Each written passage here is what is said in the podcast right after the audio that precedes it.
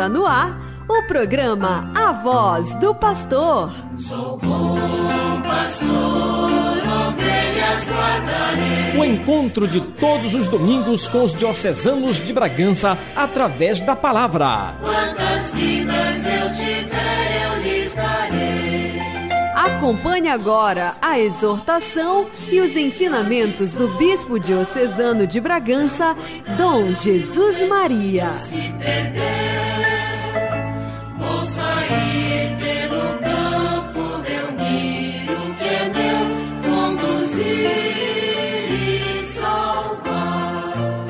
Caros irmãos e irmãs, um bom dia para todos. Mais uma vez aqui estamos querendo transmitir a voz do pastor esta mensagem evangélica que pode nos ajudar a passar esta semana realmente no Espírito de Deus, no espírito de oração, no espírito de também penitencial. Como vocês já sabem, nos encontramos eh, adentrando no tempo chamado Quaresma. Hoje é o primeiro domingo da Quaresma. E neste domingo somos convidados, pois, a refletir sobre a realidade da nossa vida e a refletir também sobre a condição de seres humanos eh, motivados pela fé, como São Paulo nos recorda muito bem, e animados sempre pela ideia de que é preciso é preciso sempre reverenciar Deus, adorá-lo em todo momento e reconhecer a sua soberania. Vamos, pois, em primeiro lugar, escutar a palavra de Deus eh, na primeira leitura, que é do livro do Deuteronômio. Este livro é chamado assim de Deuteronômio, segunda lei, o que quer dizer Deuteronômio, segunda lei, porque nele se recolhem uma série de preceitos que Moisés, inspirado por Deus, transcreveu para os hebreus no deserto antes de chegar na terra prometida. Então, por isso é chamado de segunda lei Deuteronômio. Vamos escutar, pois, eh, com atenção esta leitura. Diz assim: Assim Moisés falou ao povo: O sacerdote receberá de tuas mãos a cesta e a colocará diante do altar do Senhor teu Deus. Dirás então, na presença do Senhor teu Deus: Meu pai era um arameu errante, que desceu ao Egito com um punhado de gente e ali viveu como estrangeiro. Ali se tornou um povo grande, forte e numeroso. Os egípcios nos maltrataram e oprimiram, impondo-nos uma dura escravidão.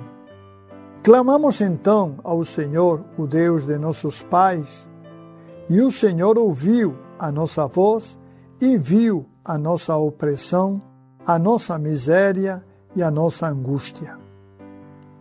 E o Senhor nos tirou do Egito com mão poderosa e braço estendido, no meio de grande pavor, com sinais e prodígios. E conduzi-nos a este lugar e nos deu esta terra, onde corre leite e mel. Por isso agora trago as primícias, os primeiros frutos da terra que tu me deste, Senhor. Depois de colocando os frutos diante do Senhor teu Deus, tu te inclinarás e adorarás diante dele. Palavra do Senhor. Graças a Deus. Este foi o mandato que Moisés, após ter escutado isto de Deus, manifesta diante do povo. É o mandato para entregar as primícias da terra, dos frutos da terra, para Deus. Havia uma lei entre os judeus que dizia que os primeiros frutos, tanto da terra como dos animais, eram de Deus. Inclusive o primeiro filho também, o primogênito. Mas esse aí, para esse aí existia a possibilidade de resgatá-lo, oferecendo alguma coisa a Deus. Esta, este pensamento sobre as primícias da terra, as primícias do ventre, as primícias, enfim, de tudo, é um pensamento que vai estar presente na vida do povo durante muitos séculos. E até hoje, ele está presente também na vida dos judeus. É a maneira, ou é o reconhecimento, melhor dito, da ação de Deus no meio do povo. Porque todos os bens são obra de Deus. E é isto que o judeu, cada vez que entregava as suas ofertas, os seus frutos, aquilo que recolhera da terra, cada vez que o entregava no altar ao sacerdote, manifestava, reconhecendo que os frutos que são obra de Deus. Estes frutos são obra de Deus, tanto os frutos da terra, como digo, os frutos também, inclusive, dos filhos, dos animais e, e dos filhos também dos judeus. Desta maneira, eh, reconhecendo, pois, que os dons e os frutos de tudo isso pertencem a Deus, desta maneira o judeu expressava seu reconhecimento e, eu diria, su, sua gratidão ao Deus que o salvara. É interessante como a oração que é feita pelo judeu diante do altar é o reconhecimento de todas as obras que Deus fez na sua vida, quando estava no Egito, quando passaram pelo deserto, quando entraram na Terra Prometida, depois dos, dos anos na Terra Prometida, é, o judeu reconhece que tudo isso é obra de Deus, é obra que Deus fez na sua vida, o reconhece e lhe mostra a gratidão. As primícias a entrega das primícias, das, dos primeiros frutos. Essas são as primícias, os primeiros frutos a Deus, ao templo, ao sacerdote, é, para que os ofereça a Deus. Essa entrega, pois, simboliza é, o reconhecimento do judeu de que efetivamente tudo procede da mão de Deus. Tudo vem através de Deus. E é isso que o judeu reconhece cada vez, reconhecia cada vez que entregava as suas primícias e as colocava no altar. Reconhecia que Deus era o autor, era quem tinha feito possível aqueles frutos crescer na terra. Também nos animais e no próprio ser humano, quando o ser humano também tinha filhos, que, como digo, eles poderiam ser resgatados. Mas no caso dos animais, eh, Deus pedia o sacrifício dos animais como gratidão a Deus e como reconhecimento do poder de Deus e, diríamos assim, da propriedade de Deus sobre aqueles animais que eram primícias na casa do judeu. Pois bem, este reconhecimento, este reconhecimento do judeu para com Deus vai ser uma norma que o acompanhará praticamente toda a história eh, dos judeus. Até hoje, os judeus continuam reconhecendo e entregando as primícias dos seus bens, dos seus dons ao altar de Deus, a Deus, ao próprio Deus, reconhecendo que efetivamente, se eles têm alguma coisa, é porque Deus antes a concedeu não é por mérito próprio, mas porque Deus realmente concedeu essas primícias para que eh, não faltasse no povo, não faltasse o alimento, não faltassem outras coisas. Este é o sentido, pois, da, desta leitura eh, do livro do Deuteronômio. O judeu reconhece que ele foi um ambulante, um, um, um, alguém que morou no estrangeiro, foi escravo, e que passou penalidades, mas reconhece também que graças a Deus, que foi Deus que os livrou da escravidão, que foi Deus que os livrou da, da morte no deserto, que foi Deus que lhes deu a terra. Esse é o reconhecimento também que acontece durante a entrega das primícias ao Senhor, a Deus. Estamos apresentando a voz do pastor. Vamos então agora eh, passar para a leitura seguinte. A leitura é da carta de São Paulo aos Romanos. Paulo, antes de ler um pouquinho, comento, Paulo vai nos dizer que na boca e no coração estão, está presente é, a nossa salvação. Se nós professamos com a boca e cremos no coração, Paulo vai nos dizer que seremos salvos. Vamos escutar com atenção esta leitura, pois, da carta aos Romanos de São Paulo. Irmãos, o que diz a Escritura? A palavra está perto de ti, em tua boca e em teu coração. Essa palavra é a palavra da fé que nós pregamos. Se, pois, com tua boca confessares Jesus como Senhor e no teu coração creres que Deus o ressuscitou dos mortos, serás salvo. É crendo no coração que se alcança a justiça, e é confessando a fé com a boca que se consegue a salvação. Pois a Escritura diz: todo aquele que nele crer não ficará confundido.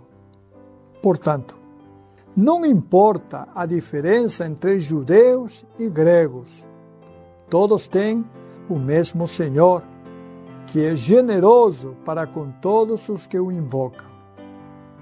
De fato, todo aquele que invocar o nome do Senhor será salvo. Palavra do Senhor, graças a Deus. Paulo, ele proclama que a salvação em primeiro lugar, é para toda a humanidade. Não há grego, não há judeu.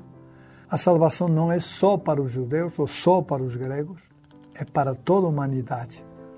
E esta salvação se alcança, como ele diz, pela boca, proclamando, proclamando abertamente que Jesus é Senhor, que Jesus é Senhor, que Jesus foi morto e ressuscitou e crendo firmemente no coração que Ele é o nosso Salvador. Então, é a boca e o coração os instrumentos pelos quais nós nos salvamos. É preciso proclamar com a boca que Jesus é nosso Salvador. É. Mas é preciso também acreditar no coração de que Ele nos salva, de que Ele nos traz a salvação, de que Ele nos consegue essa salvação e nos conduz até ela, pela ação do Espírito Santo e na companhia do Pai. Jesus, pois, é aquele que nos salva. E para São Paulo isto é muito claro, isto é muito claro. São Paulo, desde a sua conversão, nunca mais teve dúvidas no seu coração do projeto de Jesus, que é um projeto de salvação para toda a humanidade, não só para alguns, mas para toda a humanidade. Por isso, ele não se cansa de repetir que tanto judeus como gregos, quer dizer, eram as duas classes de, de pessoas que Paulo conhecia, não é? Que do seu tempo, eh, na Ásia Menor, e, enfim, eh, havia gregos e judeus. Então, para São Paulo, digamos assim, são as duas classes de pessoas que havia na, naquele território que ele andava, naquelas comunidades que ele estava, eh, pelas quais ele estava passando. Então, mas que no fundo significa isso, significa a expressão gregos e, e, e, e judeus significa que a salvação não é só para alguns privilegiados, é para toda a humanidade, para toda a humanidade. Por isso, eh, Paulo diz: todo aquele que crê não ficará confundido. Todo aquele que acredita em Jesus Cristo não fica confundido. As suas ideias não são confusas, são claras. São claras porque acredita em Cristo Jesus.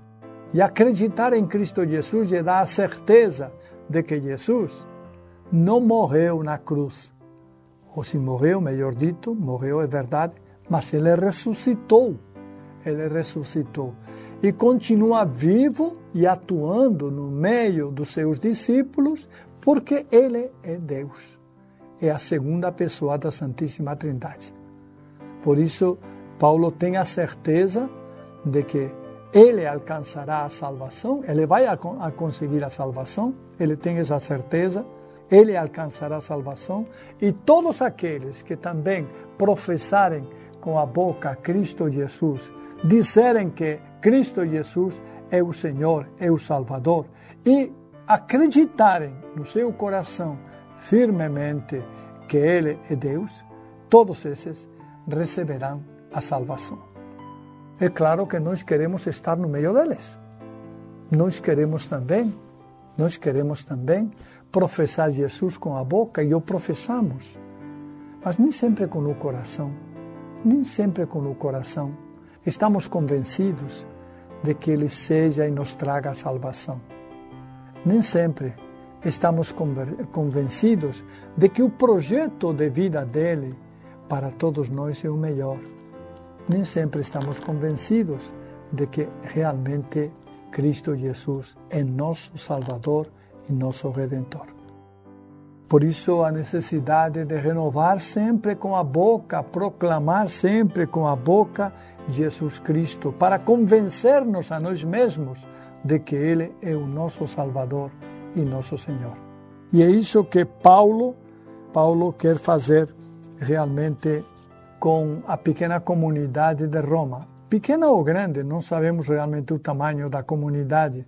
Roma era uma cidade grande, mas os judeus não deveriam ser muitos naquela cidade. Por isso pensamos que será uma comunidade pequena.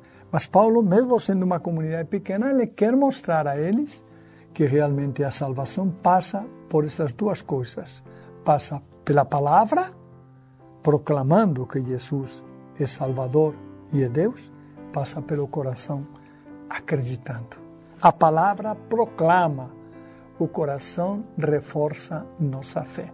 E é isso que efetivamente Paulo quer dos romanos, que eh, no meio daquela cidade grande como era Roma, no meio de tantas tentações e tantas oportunidades, o povo não se apegue às coisas, mas se apegue a Cristo Jesus e ao seu Evangelho.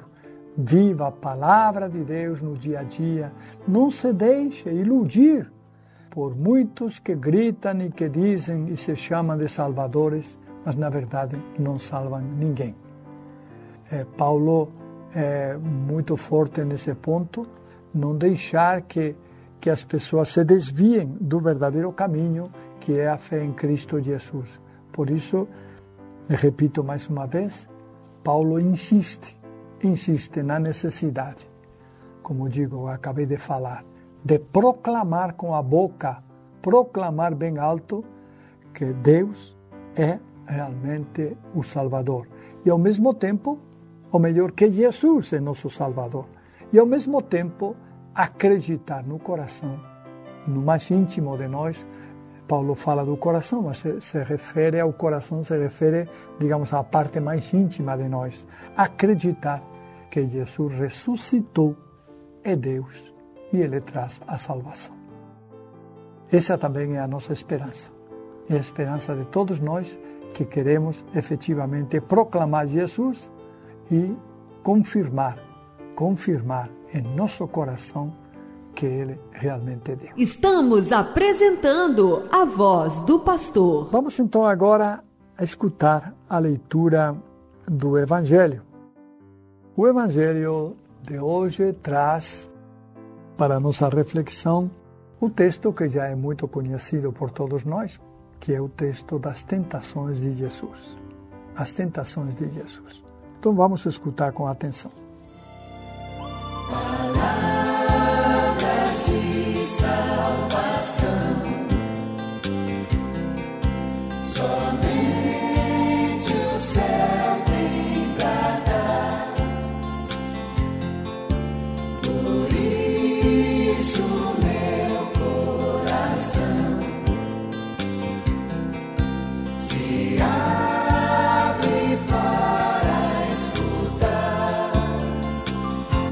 Naquele tempo, Jesus, cheio do Espírito Santo, voltou do Jordão e no deserto ele era guiado pelo Espírito. Ali foi tentado pelo diabo durante 40 dias. Não comeu nada naqueles dias e depois disso sentiu fome. O diabo disse então a Jesus: Se és filho de Deus, manda que essa pedra se mude em pão.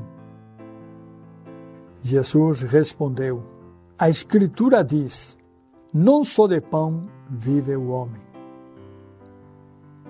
O diabo levou Jesus para o alto, mostrou-lhe por um instante todos os reinos do mundo e lhe disse: Eu te darei todo este poder e toda a sua glória, porque tudo isso foi entregue a mim e posso dá-lo a quem quiser. Portanto, se te prostrares diante de mim em adoração, tudo isso será teu. Jesus respondeu: A Escritura diz: Adorarás o Senhor teu Deus e só a Ele servirás. Depois o diabo levou Jesus a Jerusalém, colocou-o sobre a parte mais alta do templo e lhe disse: se és filho de Deus, tira-te daqui abaixo. Porque a Escritura diz: Deus ordenará a seus anjos a teu respeito que te guardem com cuidado. E ainda mais, eles te levarão nas mãos para que não tropeces em alguma pedra. Jesus, porém, respondeu: A Escritura diz: não tentarás o Senhor teu Deus. Terminada toda a tentação, o diabo afastou-se de Jesus para retornar no tempo oportuno.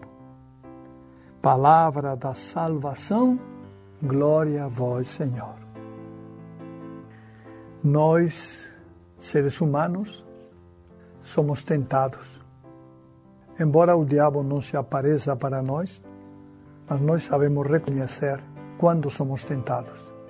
Quando a tentação chega de forma sutil e nos propõe, inclusive nossa própria mente, não precisa ser o diabo, mas até nossa própria mente nos propõe coisas que não são legítimas, que não são legais, que não são boas. Jesus também foi tentado. O Evangelho nos descreve, pois, as três tentações de Jesus. Vamos reparar um pouco nelas e vamos perceber o que, que realmente está em jogo nestas tentações de Jesus. A primeira tentação do diabo é assim: se és filho de Deus, manda que estas pedras se convertam em pães. Jesus responde então: Não só de pão vive o homem, mas de toda a palavra que sai da boca de Deus. O que, que significa esta tentação? Esta tentação significa que Jesus iria aproveitar o poder que ele tinha em benefício próprio. Mas Jesus não cai na tentação, percebe a tentação Embora ele estivesse com muita fome, porque o texto diz que ele depois de 40 dias estava com fome. Embora tivesse muita fome, ele não cai na tentação. Ele não entra na tentação. E realmente não transforma aquelas pedras em pães, como era a tentação do diabo. E responde ao diabo: a Escritura diz: Não só de pão vive o homem, o diabo, vendo que não tinha conseguido nada nesta primeira tentação, levou Jesus para o alto, mostrando-lhe por um instante todos os reinos do mundo e dizendo para Jesus: Eu te darei todo este poder e toda a glória se realmente você se prostrar diante de mim e me adorar. Logicamente, Jesus também não caiu nessa tentação e disse para o diabo: Adorarás o Senhor teu Deus e só a Ele servirás. Só a Ele servirás. Mas o diabo não ficou ainda contente. Tentou mais uma vez e levou Jesus para Jerusalém, para a parte mais alta do templo. E desde lá mostrou para Jesus, mostrou para Jesus a realidade, aquela realidade bonita do templo, e disse: Se és filho de Deus, atira-te de aqui abaixo. Porque está escrito que os anjos te acolherão e nada irá te acontecer. Te levarão nas mãos para que não tropeces em pedra nenhuma. Então Jesus responde também com uma citação bíblica e diz: Não tentarás o Senhor teu Deus. Não tentarás o Senhor teu Deus. E aí sim foi que o diabo se afastou de Jesus e o deixou. E o texto diz que o diabo se afastou não, para voltar em tempo oportuno. Esse tempo oportuno vai ser a sua paixão.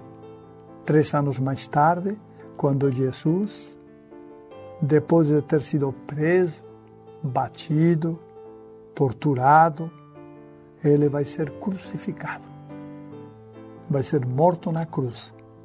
E Jesus sabe disso. A tentação naquela hora também vai aparecer. Não é o diabo, o texto não diz que o diabo apareceu, mas a tentação vai aparecer. E Jesus vai afastar aquela tentação, dizendo: Não se faça a minha vontade, mas a tua.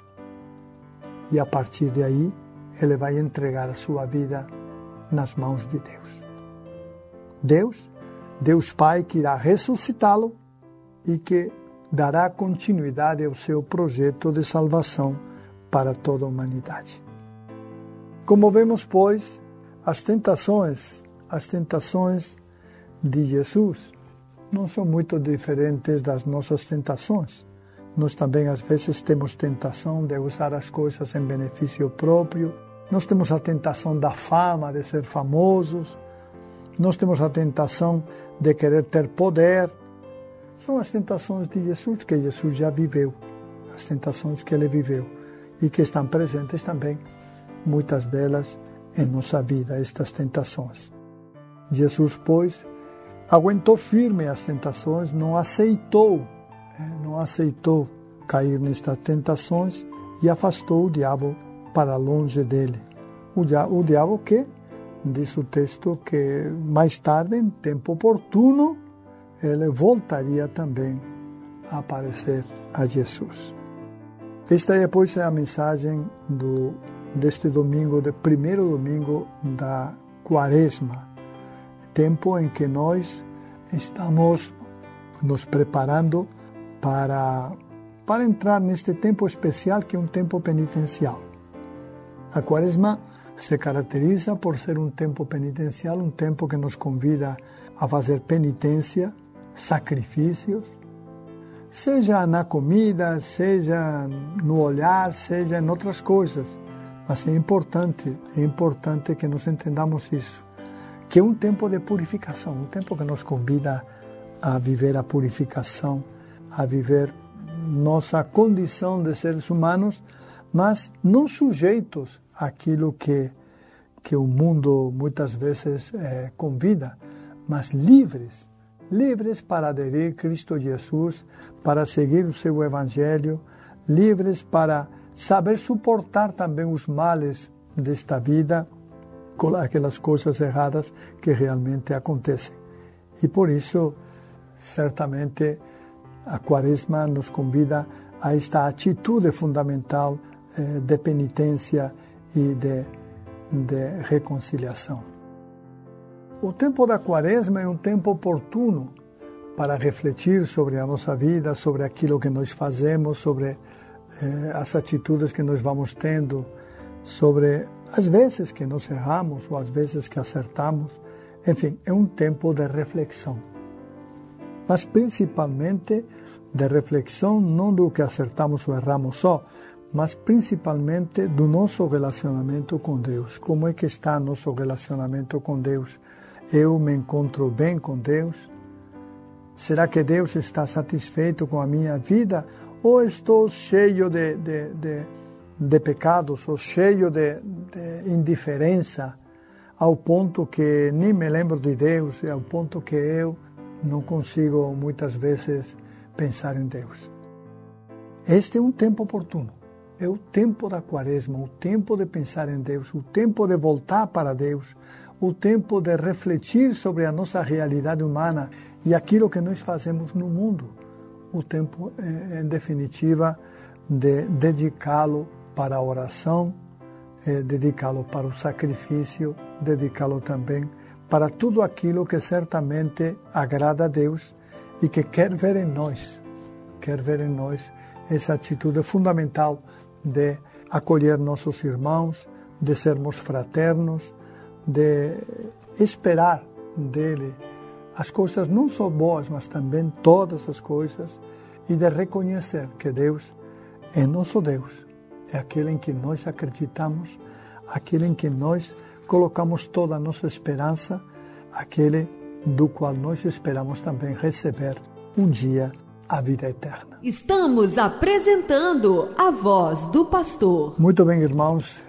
Eu gostaria agora de comentar com vocês mais uma vez eh, o que está acontecendo na Ucrânia. As notícias não são muitas, porque não temos realmente muitos canais de comunicação. São poucas as notícias, mas o que a gente sabe é que há uma guerra instalada.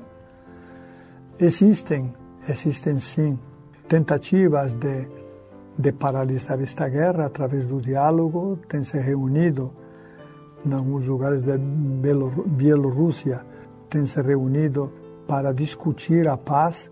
Não sabemos até o momento, não chegaram a um consenso sobre a paz, não sabemos o que, que pode acontecer, mas certamente é preocupante esta situação eh, na Europa, num país europeu, um país que não agrediu a Rússia, não agrediu mas que certamente eh, as atitudes que, e a forma de viver deste país não, não, não eram do agrado do líder da Rússia e Putin então decidiu a invasão. É uma tragédia humana muito grande que leva muitas pessoas a fugir dos seus países, que leva muitas pessoas a, a, a morrer também, a morrer também e a lutar. E essa é a situação que está se vivendo estes dias no leste europeu, na Ucrânia em concreto. Uma situação de luta, de briga e de morte. E de morte. Muitas pessoas já morreram, muitas pessoas. E se teme que se as negociações não chegarem a uma paz, a um consenso, as mortes vão ser ainda muitas mais, muitas mais. Porque a guerra é realmente uma tragédia humana gravíssima que não tem, não tem medida. Não tem medida porque muitas vezes não sabemos aonde a guerra vai nos levar. Imaginamos que a guerra ficará só na Ucrânia, mas não sabemos. Não sabemos se a Rússia vai vai querer também usar as suas armas atômicas, não queremos, não sabemos se por parte dos países europeus ou quem sabe de, de Estados Unidos vai haver uma resposta, não sabemos o que pode acontecer. O certo é que, na perspectiva, a perspectiva não é das melhores, não é das melhores. Muita gente saindo, fugindo da guerra, muita gente abandonando o seu país, muita gente também morrendo.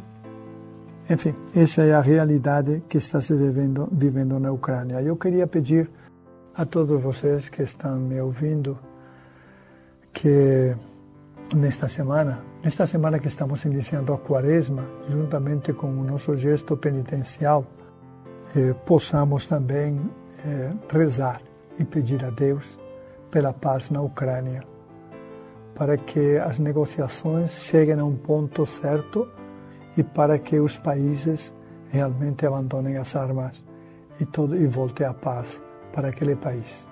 Um país tão sofrido, com tantas dificuldades e ainda mais uma guerra, uma guerra contra uma potência enorme, porque a Rússia é uma potência enorme, né, a nível de, de, de armamento e de guerra. E o grande medo, o grande medo é que essa guerra se estenda também para outros países. Aí nós vamos ter uma tragédia mundial. Esse é o nosso medo, uma tragédia mundial. Vamos, pois, eu convido a todos para que rezemos nestes dias, em qualquer momento, quando vocês queiram, para que rezemos por, pelo fim desta guerra, para que cessem os conflitos armados, para que volte a paz, para que as pessoas se entendam. Há uma mesa de negociações montada, mas não sabemos se eles vão se entender muito. Mas é o que nós esperamos, que eles entendam que chegue a paz e que isto termine, porque é muito grave. É muito grave. Chegar a um momento de guerra, não é mais na situação da Ucrânia, que não foi teoricamente, a Ucrânia não fez nada contra a Rússia. É, não fez nada contra a Rússia, unicamente tomou posições que ela achava dignas, mas nada, não agrediu a Rússia, não fez nada contra ela. Entretanto, a Rússia a invadiu e está matando gente e está destruindo, eh, diríamos assim, aeroportos e, e outros centros importantes eh, do país está des destruindo tudo por causa de uma ideia de que o Putin quer voltar a uma Rússia forte como foi no passado. E isso, isso vai ter consequências muito graves, já que isso não é possível mais. Já que isso, a meu entender, não vai ser mais possível voltar. Por isso pensamos a Deus, pensamos a Deus em nossas orações para que a paz chegue à Ucrânia e para que os ucranianos possam viver esta paz com tranquilidade, sem ameaças, sem mortes, sem bombas, enfim, possam realmente ter essa paz na graça de Deus com tranquilidade. Que Deus conceda muita paz à Ucrânia e a todos nós nos conceda também a alegria de poder celebrar esta quaresma com muita esperança, na esperança de que essa guerra logo, logo acabe. Amém. Chegamos ao final do programa A Voz do Pastor. Nos encontraremos no próximo domingo. O bom pastor.